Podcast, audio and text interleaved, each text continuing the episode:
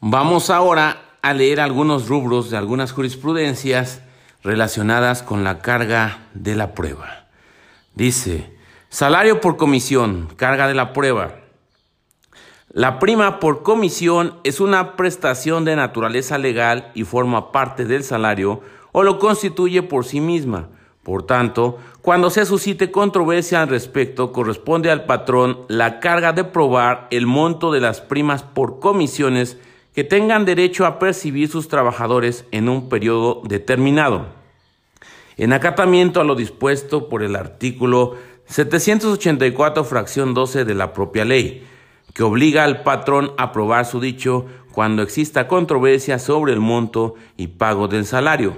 Repito, salario por comisión, carga de la prueba, le corresponde al patrón en términos del 784, fracción 12 de la Ley Federal de Trabajo. Luego, laudo, abstención de su dictado, carga de la prueba respecto de su inconstitucionalidad, corresponde al quejoso cuando se surte la presunción de certeza que prevé el artículo 149 de la Ley de Amparo, pues no es un acto violatorio de garantías en sí mismo.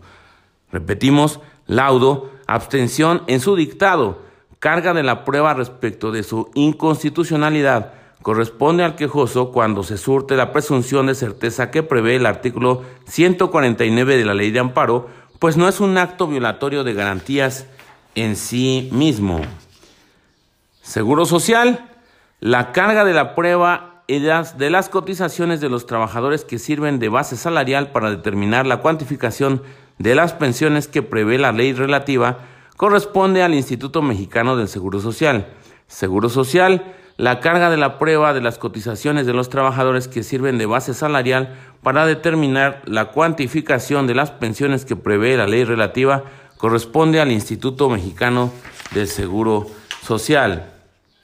Relación laboral. Carga de la prueba. Corresponde al patrón cuando se excepciona afirmando que la relación es de otro tipo. Relación laboral. Carga de la prueba. Corresponde al patrón cuando se excepciona afirmando que la relación es de otro tipo. Jubilación laboral.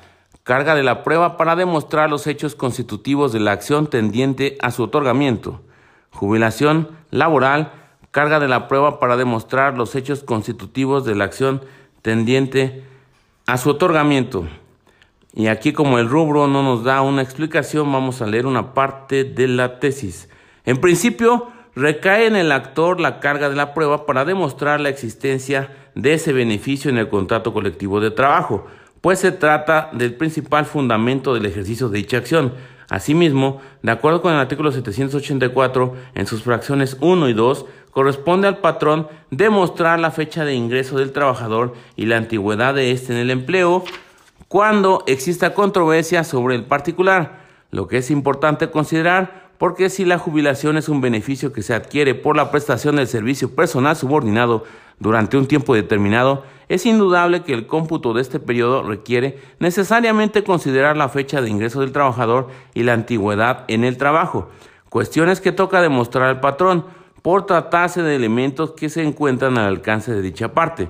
La interpretación anterior no sufre alteración alguna por la circunstancia de, de que la reclamación jurisdiccional de otorgamiento de la jubilación derive de un beneficio extralegal previsto en un contrato colectivo de trabajo, pues la enumeración de los supuestos en que la carga de la prueba corresponde al patrón rige no sólo cuando la materia de los reclamados se encuentra establecida en una norma legal de naturaleza laboral, sino también cuando el beneficio o derecho hecho valer se hace derivar de lo pactado en un contrato de trabajo, pues el aspecto que se toma en cuenta esencialmente es que la prestación deducida surja con motivo de la relación jurídica de trabajo, que es precisamente la causa que propicia el nacimiento del beneficio a la jubilación.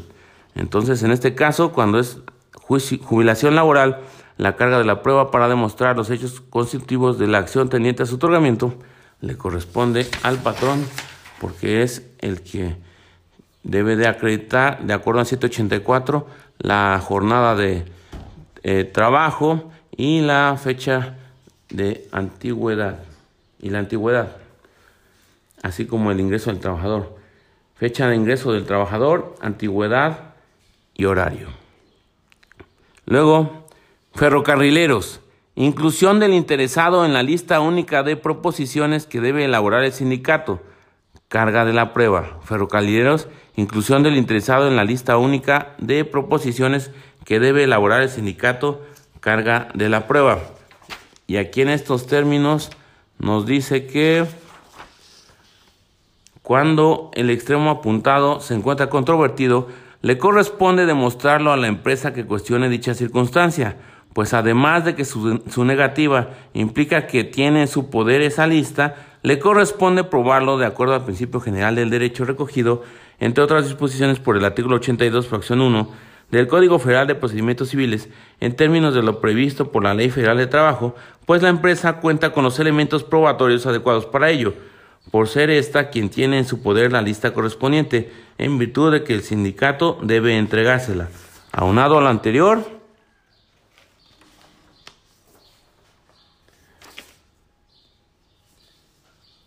luego tenemos jornada de trabajo, la carga de la prueba sobre su duración recae en el patrón aun cuando el trabajador haya desempeñado funciones de dirección o administración. Jornada de trabajo, la carga de la prueba sobre su duración recae en el patrón, aun cuando el trabajador haya desempeñado funciones de dirección o administración.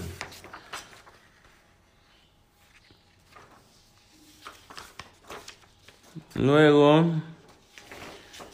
tenemos la tesis que sigue, que es la siguiente. Comisión Federal de Electricidad antigüedad de los trabajadores, la carga de la prueba debe dividirse entre las partes. Cuando el trabajador reclame como prestación extralegal la que generó cuando prestó sus servicios como temporal y pretenda que se le incorpore a la que genere como trabajador permanente. Comisión Federal de Electricidad. Antigüedad de los trabajadores. La carga de la prueba debe dividirse entre las partes cuando el trabajador reclame como prestación extralegal la que generó cuando prestó sus servicios como temporal y pretenda que se le incorpore a la que genere como trabajador permanente. Y luego tenemos la siguiente que es jubilación laboral, carga de la prueba para demostrar los hechos constitutivos de la acción tendiente a su modificación. La segunda sala de la Suprema Corte de Justicia de la Nación en la tesis de jurisprudencia 2, segundo, 94, diagonal 99, de rubro, jubilación laboral, carga de la prueba para demostrar los hechos constitutivos de la acción tenente a su otorgamiento, ha establecido que corresponde al trabajador demostrar la existencia de la cláusula que establece la jubilación, puesto que es una prestación extralegal. Sin embargo, si ya demostrada su existencia, la acción que se ejercita es la de modificación de la pensión, corresponderá al patrón la carga de probar su monto de conformidad con el artículo 784, fracción 12 de la Ley Federal del Trabajo. Repetimos, jubilación laboral, carga de la prueba para demostrar los hechos constitutivos de la acción tendiente a su modificación y tenemos que nos dice que eh, corresponde al trabajador demostrar la existencia de una cláusula que establece la jubilación, puesto que es una prestación extralegal. Sin embargo, si ya demostrada su existencia, la acción que se ejercita es la de modificación de la pensión. Corresponderá al patrón la carga de probar su monto de conformidad con el artículo 784, fracción 12 de la Ley Federal del Trabajo. Luego, confesional para hechos propios. Corresponde al patrón la carga de la prueba cuando aduce que el directivo a cargo de quien se ofrece no labora en la empresa por ser el que tiene los documentos que acreditan ese hecho. Confesional para hechos propios corresponde al patrón la carga de la prueba cuando aduce que el directivo a cargo de quien se ofrece no labora en la empresa, por ser él quien tiene los documentos que acreditan ese hecho. Luego, autotransportes de carga o de pasajeros. Al patrón le corresponde la carga de la prueba en el procedimiento laboral cuando existe controversia sobre el salario señalado por el trabajador en la demanda relativa autotransportes de carga o de pasajeros, al patrón le corresponde la carga de la prueba en el procedimiento laboral cuando existe controversia sobre el salario señalado por el trabajador en la demanda relativa. Despido injustificado Corresponde al patrón la carga de la prueba cuando el trabajador afirma que después de desaparecer la causa de suspensión de la relación laboral por haber sido absuelto por sentencia firme, se presentó ante aquel para reanudarla y éste se negó a reincorporarlo. Despido injustificado corresponde al patrón la carga de la prueba cuando el trabajador afirma que después de desaparecer la causa de suspensión de la relación laboral por haber sido absuelto por sentencia firme, se presentó ante aquel para reanudarla y éste se negó a reincorporarlo. Sustitución patronal, si la demanda sustituta niega tener el carácter, a ella le corresponde la carga de la prueba. Sustitución patronal, si la demandada sustituta niega tener tal carácter, a ella le corresponde la carga de la prueba. Trabajadores al servicio del Estado, así como de sus municipios de Chiapas, cuando ejerzan la acción de otorgamiento de un nombramiento de base, corresponde a la parte patronal la carga de la prueba cuando controvierta la calidad del puesto. Trabajadores al servicio del Estado, así como de los municipios de Chiapas, cuando ejerzan la acción de otorgamiento de un nombramiento de base, corresponde a la parte patronal la carga de la prueba cuando controvierta la calidad del puesto. Acción de prórroga de contrato por obra o tiempo determinado. Corresponde al patrón la carga de la prueba de la insubsistencia de la materia de trabajo que originó la contratación relativa. Acción de prórroga de contrato por obra o tiempo determinado. Corresponde al patrón la carga de la prueba de la insubsistencia de la materia de trabajo que originó la contratación relativa. Trabajadores al servicio del Estado de Jalisco y sus municipios les corresponde la carga de la prueba cuando ejercitan la acción de nivelación salarial.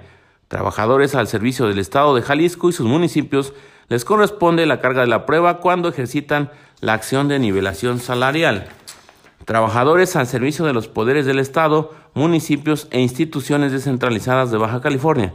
Carga de la prueba cuando se ejerce la acción de reconocimiento de antigüedad y otorgamiento de base prevista en el artículo 9 de la Ley del Servicio Civil relativa trabajadores al servicio de los poderes del Estado, municipios e instituciones descentralizadas de Baja California. Carga de la prueba cuando se ejerce la acción de reconocimiento de antigüedad y otorgamiento de base prevista en el artículo 9 de la Ley del Servicio Civil relativa. Luego tenemos descanso de media hora en jornada continua. Carga de la prueba cuando el trabajador afirma que no se le otorgó.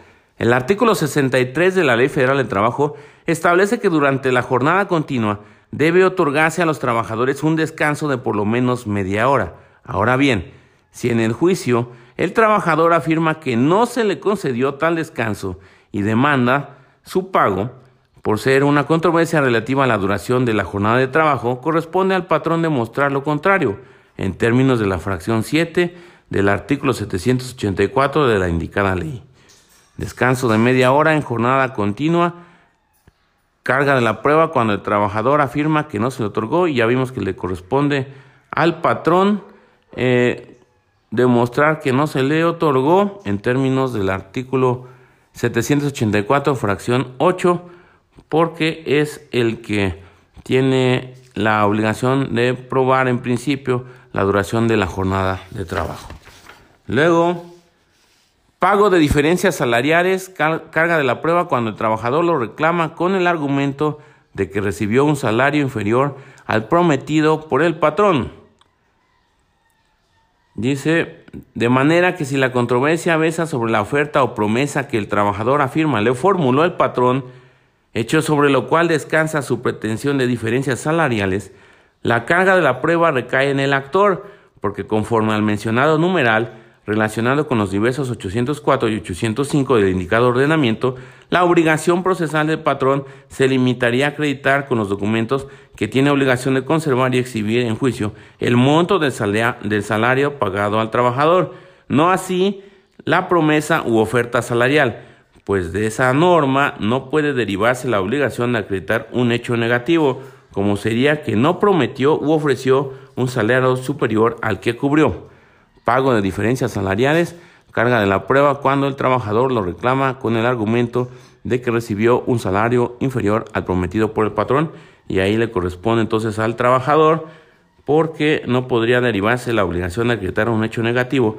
como lo sería que no prometió u ofreció un salario superior al que cubrió. Luego, Tiempo extraordinario. Carga de la prueba tratándose de servidores públicos de instituciones públicas del Estado de México.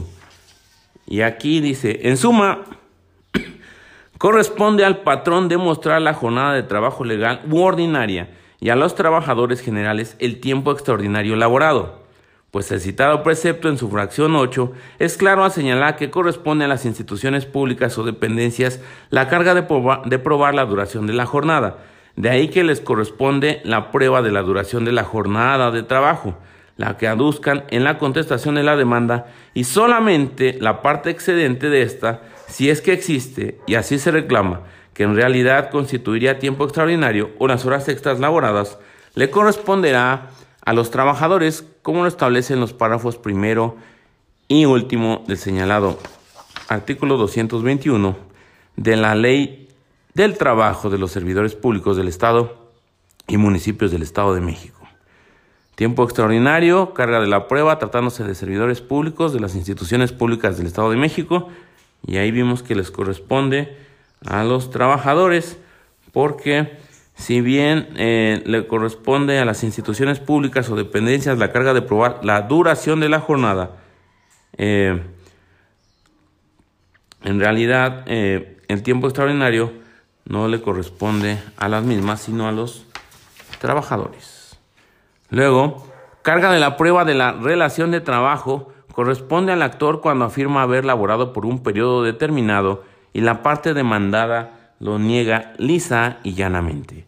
Carga de la prueba de la relación de trabajo corresponde al actor cuando afirma haber laborado en un periodo determinado y la parte demandada lo niega lisa y llanamente. Luego, demanda laboral, si al contestarla el demandado niega de forma lisa y llana la existencia de la relación de trabajo, no tiene la carga de negar de manera particularizada el hecho relativo a que determinada persona física ejerce actos de dirección, administración y representación. Demanda laboral, si al contestarla el demandado niega de forma lisa y llana la existencia de la relación de trabajo, no tiene la carga de negar de manera particularizada el hecho relativo a que determinada persona física ejerce actos de dirección, administración y representación. Y luego, por otro lado, tenemos esta que dice, recibo finiquito, anexo a la renuncia, es idóneo para acreditar la continuidad de la relación laboral entre el día en que el trabajador se dijo despedido y el posterior en el que el patrón manifestó que aquel renunció. Recibo finiquito, anexo a la renuncia, es idóneo para acreditar la continuidad de la relación laboral entre el día en que el trabajador se dijo despedido y el posterior en el que el patrón manifestó que aquel renunció. Y luego tenemos esta que dice ofrecimiento de trabajo. Existe la intención de formularlo si el patrón ratifica en forma genérica el escrito de contestación que lo contiene durante la etapa de demanda y excepciones a que se refiere el artículo 838 de la Ley Federal del Trabajo. Ofrecimiento de trabajo. Existe la intención de formularlo si el patrón ratifica en forma genérica el escrito de contestación que lo contiene durante la etapa de demanda y excepciones a que se refiere el artículo 878 de la Ley Federal del Trabajo. Y luego vámonos a la que sigue. Horas extraordinarias, su carga de la prueba cuando se reclama su pago respecto de las que excedan de 9 a la semana.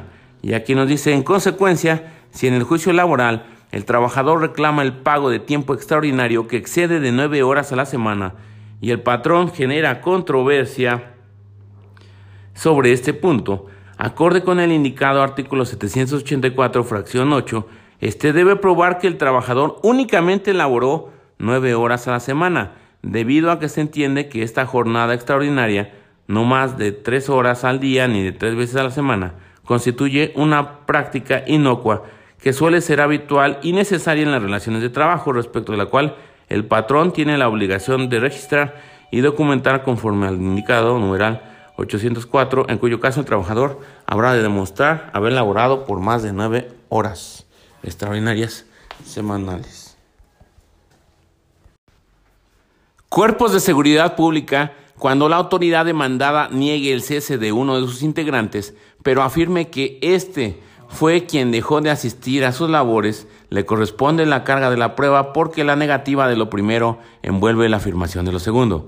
Cuerpos de seguridad pública, cuando la autoridad demandada niegue el cese de uno de sus integrantes, pero afirme que éste fue quien dejó de asistir a sus labores, le corresponde la carga de la prueba porque la negativa de lo primero envuelve la afirmación de lo segundo. Y vámonos a la que sigue. Jornada ordinaria y extraordinaria de labores de los trabajadores de confianza de alto nivel que ocupan el cargo de director, administrador gerente. A estos les corresponde la carga de la prueba sobre su duración.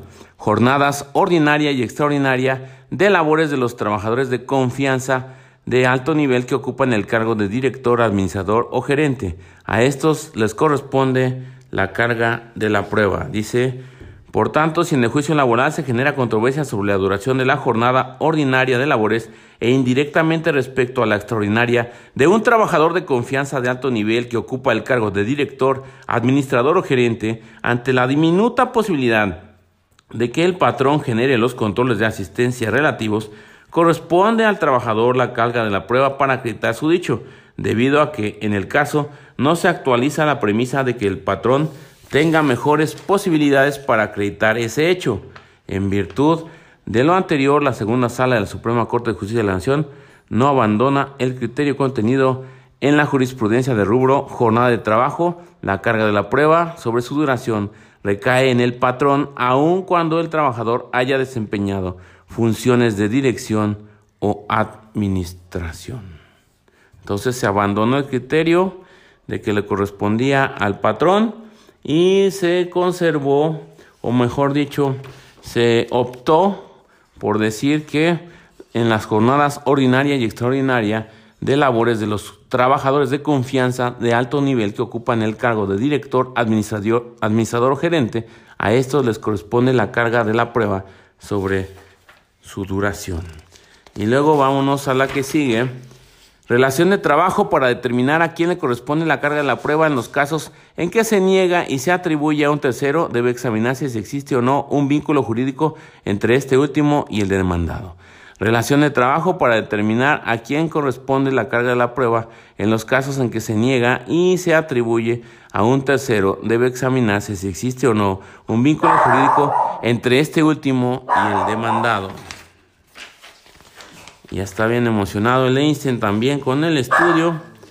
Aportaciones al Fondo de Ayuda Sindical por defunción de los trabajadores del Instituto Mexicano del Seguro Social corresponde a su sindicato la carga de probar que el trabajador no la realizó. Aportaciones al Fondo de Ayuda Sindical por defunción de los trabajadores del Instituto Mexicano del Seguro Social corresponde a su sindicato la carga de probar que el trabajador no las realizó.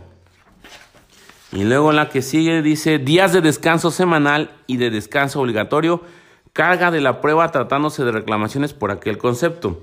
En atención al principio general de que quien afirma se encuentra obligado a aprobar, la hipótesis bajo la cual el trabajador sostiene que el patrón no le cubrió la remuneración correspondiente a los días de descanso semanal y de descanso obligatorio, permite estimar que el reclamo en ese sentido conlleva la afirmación de que los laboró, de manera que siempre que exista controversia se generan dos cargas procesales basadas en el referido principio.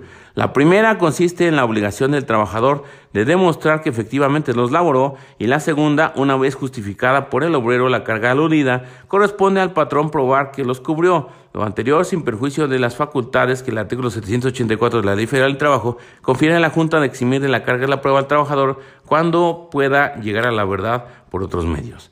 La repetimos, días de descanso semanal y de descanso obligatorio, carga de la prueba tratándose de reclamaciones por aquel concepto, en atención al principio general de que quien afirma se encuentra obligado a aprobar la hipótesis bajo la cual el trabajador sostiene que el patrón no le cubrió la remuneración correspondiente a los días de descanso semanal y de descanso obligatorio, permite estimar que el reclamo en ese sentido conlleva la afirmación de que los laboró, de manera que siempre que exista controversia se generan dos cargas procesales basadas en el, en el referido principio. La primera consiste en la obligación del trabajador de demostrar que efectivamente los laboró y la segunda, una vez justificada por el obrero la carga aludida, corresponde al patrón probar que los cubrió. Lo anterior sin perjuicio de las facultades que el artículo 784 de la Ley Federal de Trabajo confiere a la Junta de eximir de la carga de la prueba al trabajador cuando pueda llegar a la verdad por otros medios. Luego, horas extras cuando la jornada extraordinaria se considera inverosímil por exceder de nueve horas a la semana, no es dable absorber al patrón de manera total de la prestación referida, sino en todo caso únicamente de las horas excedentes. Este es de la Ley Federal del Trabajo eh, vigente a partir del primero de diciembre de 2012 porque dice que se advierte que corresponde al patrón la carga de probar la jornada extraordinaria cuando se reclaman hasta nueve horas semanales adicionales, circunstancia que implica que si el reclamo del trabajador eh, por el tiempo extra es mayor, corresponde demostrarlo al trabajador.